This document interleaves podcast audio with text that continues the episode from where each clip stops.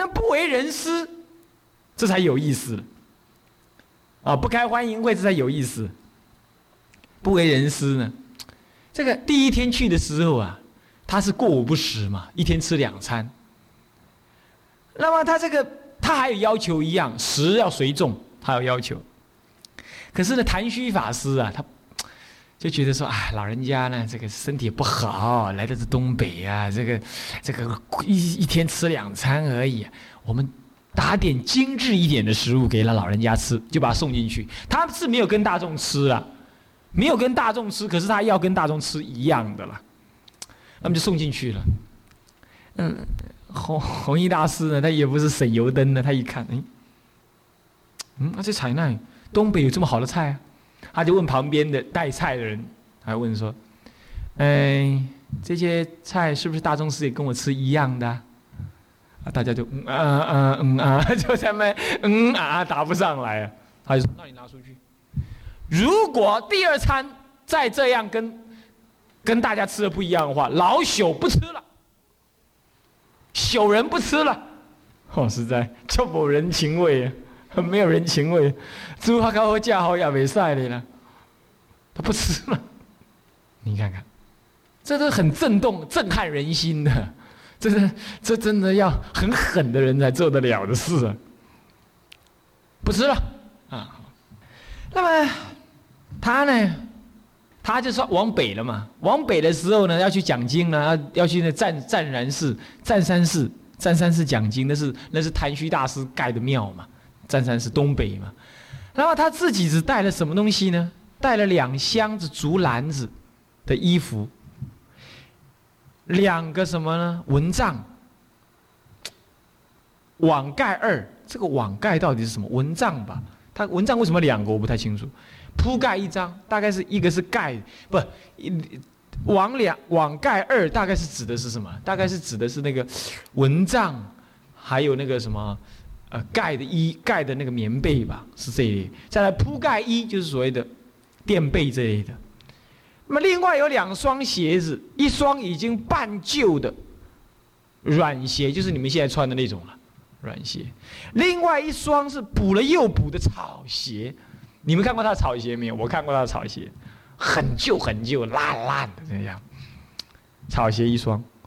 此外，衣单随行的人呢，其他的行李呢，就这样而已，没有了。一只破雨伞，还有一一捆什么？一捆那个草席，草席把那个衣单就这样包起来。然后他没有枕头，你知道，他的枕头就是把衣服折一折当枕头，就当枕头。他没有枕头。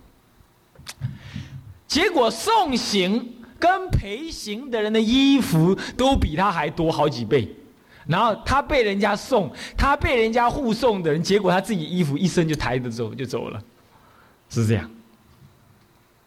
那么呢，他到了那个湛山寺的，他任何住任何一个地方，他的房间就很干净。那么呢，从来也不让四方呢派任何人去帮他打扫，他每天都自己打扫。那么这就会看出来，这跟他其实这个也是跟他印光大师一样，印光大师也是如此的，啊。那么再来，他呢也不受别请。其实这不是说不受别请，其实他后来他不受别请的。他后来回到了厦门的时候，事实上他受别请的，啊。但是当时他不受别请是有特别原因的。那么呢，你知道东北有个军阀嘛？朱子乔，朱子乔军阀将军嘛。他当时请了什么呢？请个青岛市的那个沈鸿烈，沈鸿烈事实上是谁呢？是不是沈鸿烈请朱子乔？沈鸿烈是青岛的，青岛的什么呢？青岛市的那个沈鸿烈是望族，他请那个朱子乔是东北的军阀朱子乔。那么他外为了他要做佛事嘛，做佛事之后晚上的样子，应该是晚上。那么呢色素斋呢？这世俗世世俗人是当地的望族了，显贵就对了了。在那个湛山寺做佛事，做完佛事之后开了一席宴席呢，在那里宴请。你看到没有？这是当时中国佛事的陋习，对吧？应付那些权贵，然后呢还开宴席，在那个寺庙里头，然后跟这些权贵交往。这是当时陋习，弘一大师并没有做什么批评，只是说当时人家知道弘一大师，而朱子乔跟沈鸿烈本身呢，本身都是佛教徒，所以他们就请人去怎么样，去疗房里请弘一大师。其实真正的故事不是这样，真正的文章写是这样，其实真正的事情是这样，真正的事情是前一天就已经请了，那弘一大师答应哦。事实上，弘一大师答应，他答应这件事情，答应弘一大师事实上答应了。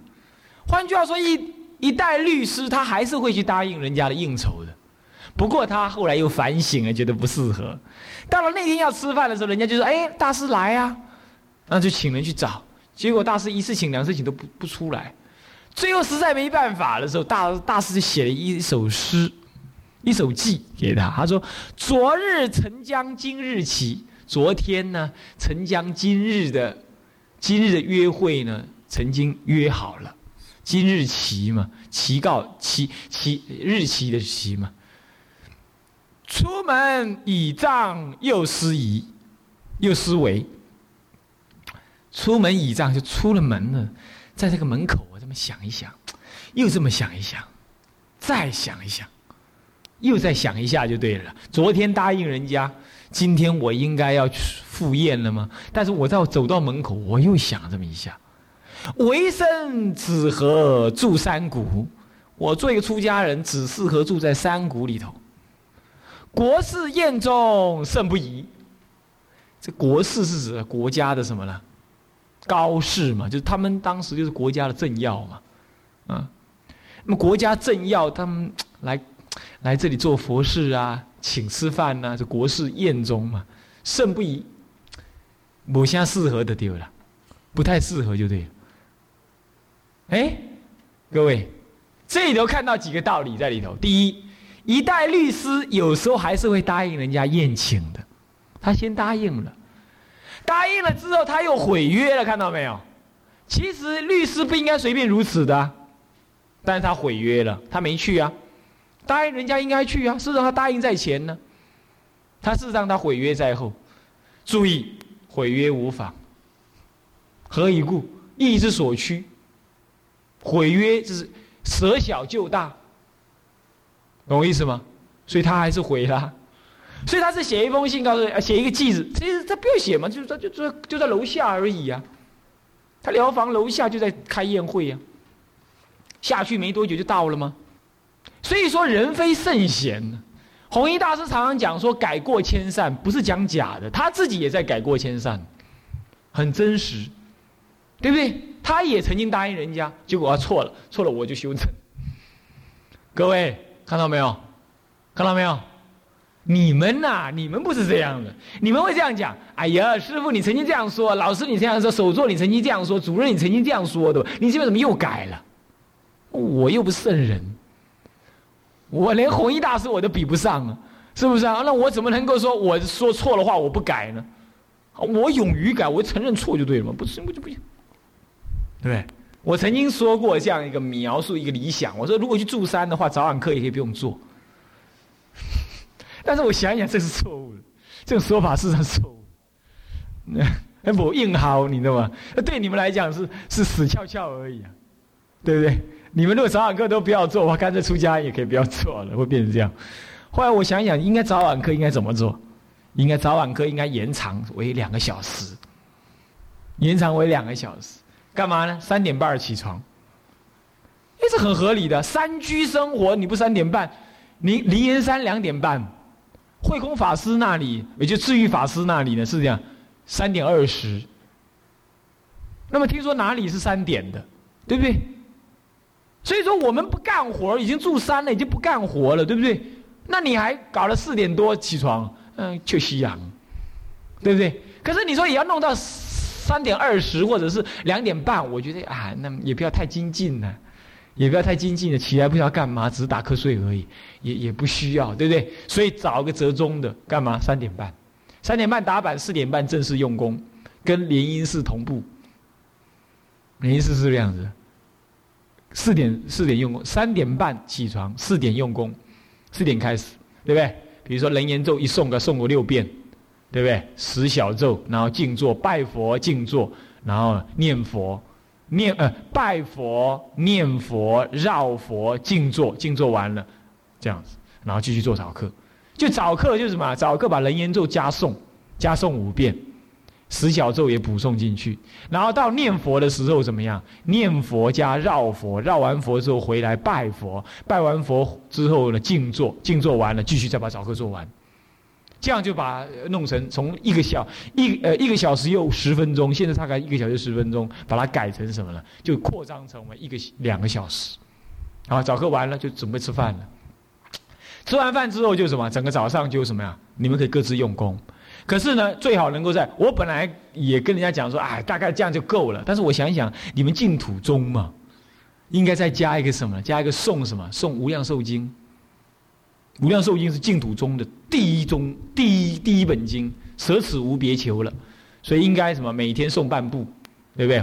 每天诵一次诵一部恐怕扛不了，诵半部好，那就自己自修了。吃饭了呢？干嘛了？看书、睡觉随你了。啊，基本上睡觉应该不可以了。哦，房门应该锁起来，或者是说你不要睡觉，对不对？或者是说房间里呢，每人只能两平大，比如说这样子，对不对？摆一个床，那就没什么转还的余地。假设是这样，当然搞不好不一定的是理想。我比如这样，那你就不要在房间里。那么下午呢，一点五十分起床，两点钟。开始准时怎么样？拜八十八佛，拜八十八之前唱个赞，然后呢念个人言咒，然后早上已经念六遍了，对不对？中午再念一遍，不是七遍了吗？下午再念一遍，不是七遍了吗？念完之后拜八十八佛，拜完之后好各自用功，随你们了。你们时间又是你们的啦。好，一直到傍晚，晚上都没没有没有事嘛，没有没有吃药食嘛，对不对？住山了还用药食哦，笑死人，对不对？就不要再用药食了。对不对？刚开始还受不了的话，喝点牛奶，是不是这样的？那就好了嘛。那然后就这样了。然后呢，晚课晚课一样嘛。晚课可以稍早一点做，因为不用药师，可以稍早做。比如六点，然后六点做到八点。当中怎么样的？一样，是吧？再把晚课稍微加强一点。那晚课怎么加强呢？比如说还是一样啊，绕佛、拜佛、静坐、念佛，啊，然后呢怎么样呢？每人讲个戒律，讲一条，对不对？轮流讲戒律，讲一条。或者背诵戒律几条，是吗？这样，然后继续再把网课做完，两小时又过去了。回去之后啊，好，就是安，就去敲钟打鼓，就去敲钟打鼓，然后敲完钟打完鼓，或者是什么？啊不不不，呃，九点半啊，又有一段时间，对吧？那段时间大家用功，然后到到九点半敲钟打鼓安板，十点睡觉，这样不是很好吗？这样不是很好吗？十点、十一点、十二点、一点、两点、三点半，好，五个半小时。再加上中午睡差不多一个小时，对不对？六个半小时，一天休息六个半小时，太够了，对不对？就这样，是不是这样子啊？这样子不松不紧，是不是有自己用功的时间？有没有啊？有，对不对？但是呢，也有早晚告他用功的时间，是这样子的。不过呢，晚课哈，如果不能扩充到两个小时，当然可也可以怎么样？就是一个小时就可以。我是觉得晚课应该是怎么样？应该是送戒一遍。今天送人言，呃，今天送比丘戒，呃，具足戒，明天送大呃菩萨戒，早晚早晚课就加一个这个，因为晚上应该是送戒的嘛，就不要分初一十五，每天送戒，送一个大的，送一个小的，送个大，送一个小的，把晚课做完，还是晚课当中的某个地方，三归一之前怎么样？那个西方净土文念完之后呢，就怎么样？就坐下来，啊不不，念佛。绕佛念念呃绕佛拜佛静坐完了之后，就开始诵戒，又开始诵戒。那么诵完之后呢，再就什么一一切就把晚课做完，这样子可以这个做法，或者是怎么样？这样恐怕时间不够，因为如假设是男众，搞不好够四十分钟就够了，对不对？那嗯，这样子只多四十分钟而已。女众的话诵戒差不多也是四十分钟多一点嘛。但这样的话就不要绕佛，呃，不要拜佛，绕完佛。回来就静坐，静坐念佛五分钟之后，刹板就开始诵咒，呃，诵诵诵戒，这样那诵戒这这样子五十分钟结束，然后呢这样弄下来，这样子整个晚课就这样子，懂意思吧？还是说这个静坐十分钟，静坐十分钟的时候可以出去外面上厕所，懂吧？可以出去外面上厕所，这样知道吧？有人捧公母那北郎，就可以这样子，对不对？这样早晚课不是扩张成为两个小时了吗？住山哈。早晚课应该要两个小时的，这古来祖师有这么说的，两个小时。然后早上在用功，共同诵诵经一个小时，对不对？因为净土专宗嘛，诵经一个小时。那么晚上呢，再怎么样？晚上再怎么呃，傍晚呃下不下午再拜八十八佛干嘛？显密通修的嘛，对不对？求忏悔。那其他时间，工作的工作，用功的用功，打妄想的打妄想，随你们了，对不对？要给一点空间，不要抓的死死的。那么，如果能这样子的话，我是觉得三居的那种什么呢？那种精进用功呢？我觉得共修的力量相当大。这样子熬上三年呢，大家应该呛呛棍。这样。那至于说背经这一类的话，我是觉得背经这种事情哈，呃，用强制的没有什么意思。应该是什么呀？应该是说大家要有共识，努力去背。啊，那背经这事情，可以说大家组成一个小团体，大家背，因为你自己很多时间的嘛，你应该发愿去背。啊，这种剩下用功，我想就不必再再强制，因为戒律跟人言咒是一个自我保护的，拜忏悔文是大家求忏悔的。啊，那么送人呃送那个呃无量寿经，是因为我们要求往生，我们要从根本来把握弥陀的本愿，所以要送送送大经，送那个什么大阿弥陀经。这是很合理的，我觉得这样禅净律密全部都保持住了，这样之后你应该加工用恨的话，你们自己再去想办法，啊，那么剩余的空间就自己用功。那这样子以一个以一个三居的模式来讲的话，应该蛮好的，这样各位理解吗？啊，各位理解吗？你们再去考虑考虑啊，你们再去考虑考虑啊。我我想我我还没有很仔细的去规划，但是我觉得这个是我自己给我自己的一种一种。这是我自己给我自己的一个理想的模式，懂我意思吗？那这个模式可以提供给各位做参考，是这样。好，那么再回过头来讲刚刚这个弘一大师，弘一大师他其实答应人家了，其实又后悔了。那这样子是不是打妄语啊？是不是怎么样？没有，为什么呢？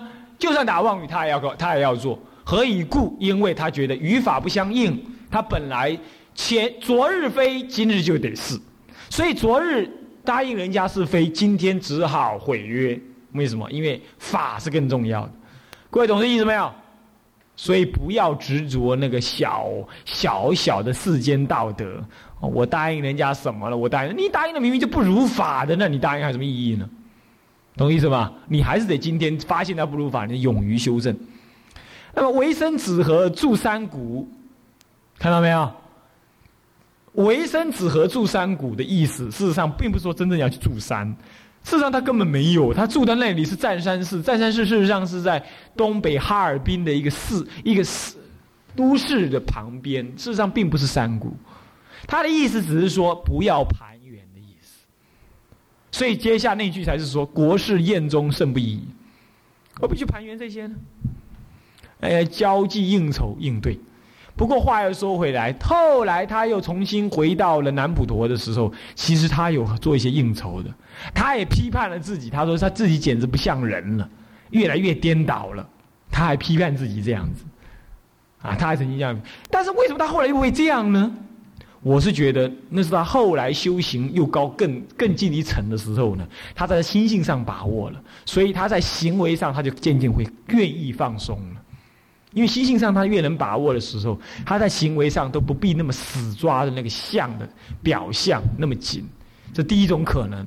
第二种可能也可能是因为说客观环境真的是不可不得不如此了。但是为什么会这样，我们目前不晓得，到底有什么原因使得他不得不屈服于客观环境呢？啊，目前看到的资料里头还还不太清楚啊，但至少在当时可以看出来是这样。还有再来第三个，我们可以看到他提倡律己，注重念佛。他在讲戒律之前，他第一个强调就是什么？戒律在律自己，不是律别人。我就刚刚讲的，各位你看看，你们今天也是这样，常常律别人，不律自己。那你错了，你错了，你错，你错，你错了，错了，我我我不知道我错在哪。他一再的强调，这样是不可以的。所以呢，弘一大师他的一生里头，我们很少听到他批评别人。不过他小时候倒常常批评别人。小时候自己天津，他他曾经说过，他说他他在他在天津的时候，他在天津的时候，事实上不是小时候哦，那个时候他已经二十几岁了，他已经是一代才子了。那个时候整天就是画东画西的，是说人家的不对，啊，后来给他被他的表哥的反问他了，啊，反问他说：“你光说说你各自自个儿，就是说你光说别人，你怎么不说人家自己呢？”他才被人家惊醒，说：“哎，对呀，不要老说别人，是这样。”所以他也曾经犯过这样说。不，那照他照他这么讲的话，是在他再熟的时候是这样。那这种情形呢，就是说啊，也不太好啊。那么太刻薄啊，是这样子的。总而言之，他认为讲戒律、守戒律，首先要律己，而不要去律人。你律完己之后，你也不要说现在我已经律完己，我开始律人了。没有。你看南山律师也从来没有这样子，是不是啊？偶益大师、印光大师，乃至于太虚大师，从来没有说去说别人如何如何。他是说这样不如法，不可以，不可以，不可以。他是讲事。啊，他不愿意再讲，所以这个大家要了解哈。当然了，私底下他会不会对某人的行为做一种分析呢？这个我们并不知道了，我们没有亲近他，这么私底下我们不晓得。啊，那么还有呢，他也讲到一个学律的人要注重念佛，念佛。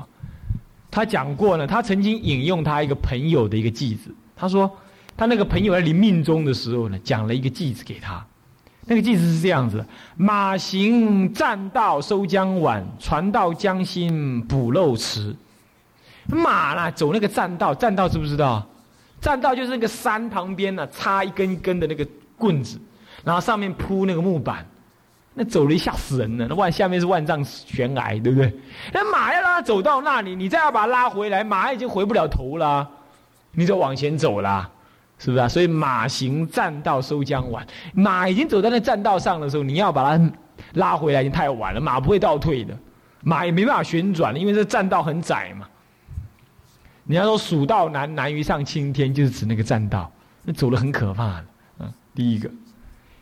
那么第二个是船到江心补补漏池，船已经开到江的中间了，前不着村后不着店，两边不着岸，那个时候漏水了，那你看怎么办？眼睁睁看他死，这是指的说，你到无常来的时候，腊月，腊月二十九到来的时候，你的往生资粮都没有准备好，看该怎么办？你个捆个，你个捆个，你个起烦恼个，啊，那时候都完蛋了，手忙又脚乱，心慌也意乱，对不对？那么呢？这里头还讲到了什么呢？讲到了他怎么栽培下一代的人的事情，哈，讲的很维系，讲的很维系啊。那么呢，嗯嗯，这个这个这个，他引用了很多现在看不到的资料，这些资料都没有在外面呢，都都没有在外面呃流传的。现在我到大陆去去去问问看，到底有没有啊？到底有没有？啊，有的话把它带回来看一看。那么在，他引用的这些资料里头呢，讲了很多啊。那么 我们就可以看得到，这个我可以引印给大家去看啊，贴起来大家好好去看啊。那么我们可以看到一代大师呢，他呢这个个人的行为呢是很很有他的风范。那么各位呃同学，你们呢也要怎么样？也要学习。看了这篇文章之后呢，你们也要好好的学习。那么学习要怎么样呢？学习还得要不要学他那个表面啊，要学他的精神，因为那个表面不一定是你今天能做得到的。那你能体会意思吗？啊，比如说他做的这么绝，人家请吃饭，结果你又临时不去，这个呢，我最好我是劝你最好不要这样，因为你明他那个德行。那么你要学他那个样子，有点东施效颦，最好你一刚开始就不答应，就不就没事了吗？这第一种。然后第二种就是说，呃，少欲知足倒是你可以学弘一大师。我发现那女这种东西太多，这是很麻烦。疗房里头塞满了东西，这是很麻烦的事情，啊，这个是很麻烦，这个这个是很不好。最好疗房里头的没几本书，没几件衣服。啊，没几件鞋，一一双两双鞋子啊，就这么就好了，这最好啊，越简单的越好啊，这么要这样学习，东西越多是越麻烦，嗯。乃至于你要常常观想，你是个行脚僧。如果明天就要走，你什么东西可以一提就走的？什么才是一定要带的？你就带就好了，其他你不要带。这样子要这么观想啊，学习好不好？啊，这是今天介绍这篇文章啊。那么呢，介绍这文章呢，给大家去看。大体上我不是说念给各位听，我是说跟大家知道一下，触发一下大家去看这篇文章啊。好，现在我们回过头来翻到这个两百八十一页。呃，两百八十一页，对不对？第二章先说苦事，就是说你还没来出家之前，就先说一些苦啊，真苦，出家真艰苦，真艰苦啊，这样子，那么磨一磨你啊，看你呢，哎呦，听到赶快就不敢来了，不行，是吧？那么出家现在的清凉寺一点都不苦，我是觉得一点都不苦。你们这就是什么？你们这不知苦而强说苦，我倒是觉得真正的没事干的时候那才苦。你们现在很多人在嫌说什么清凉寺的一个月两次法会喽，又有四次四次大四次佛七喽，什么一次梁皇宝忏喽，那么又有水忏喽，又有平常的私人法会，哎呦法会好多。对啦，看起来好像肉体很忙碌，对不对？其实我告诉你，真正肉体不忙碌的时候，那个你心的才忙嘞。那时候呢，那时候是是这样子的。那时候心呢也是这样忙，忙的什么？忙忙的起妄想，你是忙的起妄想，妄想起完了之后，你就是忙了，你就会忙忙了，就是这样。所以呢，三居啊，虽然是很清闲呢，可是你看着好了，其实那个时候正是看真功夫的时候。所以呢，有的人以那种逃避的心理说啊，太好喽，我要离开大众，我就自己修行喽。其实那是更死的更快。你怎么其实这样这种观念死得更快。如果是以逃避的心态去去去去去去去离众的话是就逃死得更快？所以我觉得最好的方式是怎么样？走中庸中庸路线。就是说假设你在一个大大群众当中住哈那住了你也想要自己静心用功的话最好的方法就是再找几个人共住。然后呢保持一个出家那个早晚课、过堂吃饭这一类的，在保持住。好，这样还有的忙忙什么？忙彼此的什么道业？好，我我今天帮你煮饭，明天你帮我弄那个，帮我。哎啊，你还是有的忙。那还有大众一起用功的忙，这样子。然后，但是呢，已经没有对外的忙，就对内忙。这样慢慢慢慢的，哎，你又渐渐又又到了一个什么？又到了一个哎，完全可以独立自修的时候。那个时候，那个时候才又又要再经过几年。这么样要经过中间这个过渡期，我是劝你们最好能这样，不然你突然间的一个人的话，我觉得这很麻烦，很不好，很不好这样子。啊，我这当然是对女众了，然后对男众恐怕当然另外的程度就不同了，但我不晓得了。我对女众是这样，啊，再来就是说，比如说在住住山呢，还是说大众共住的时候，如果说不是在应对对外应众的那种寺庙里头。他应该怎么样子吃两餐呢？第一个是煮大锅饭、大锅菜，对不对？一样罗汉菜就好。然后要念供的时候该怎么念供呢？应该是到大殿集合去，集合之后就相对问讯念佛绕出班。啊，念佛出班之后呢？念佛出班之后怎么样？念佛出班之后到那个斋堂去，斋堂去就是两碗两大桶嘛，一桶饭一桶一桶菜嘛，对不对？那么有一个敬人呢，就你走过来，饭就啪嗒。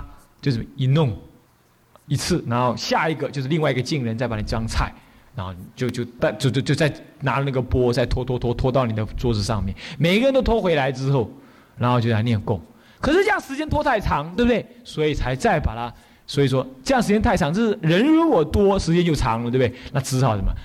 那不然就再把它恢复成像今天这个做法，不然最好的话就是用拖的，你懂吗？那这样子连连摆好都没有。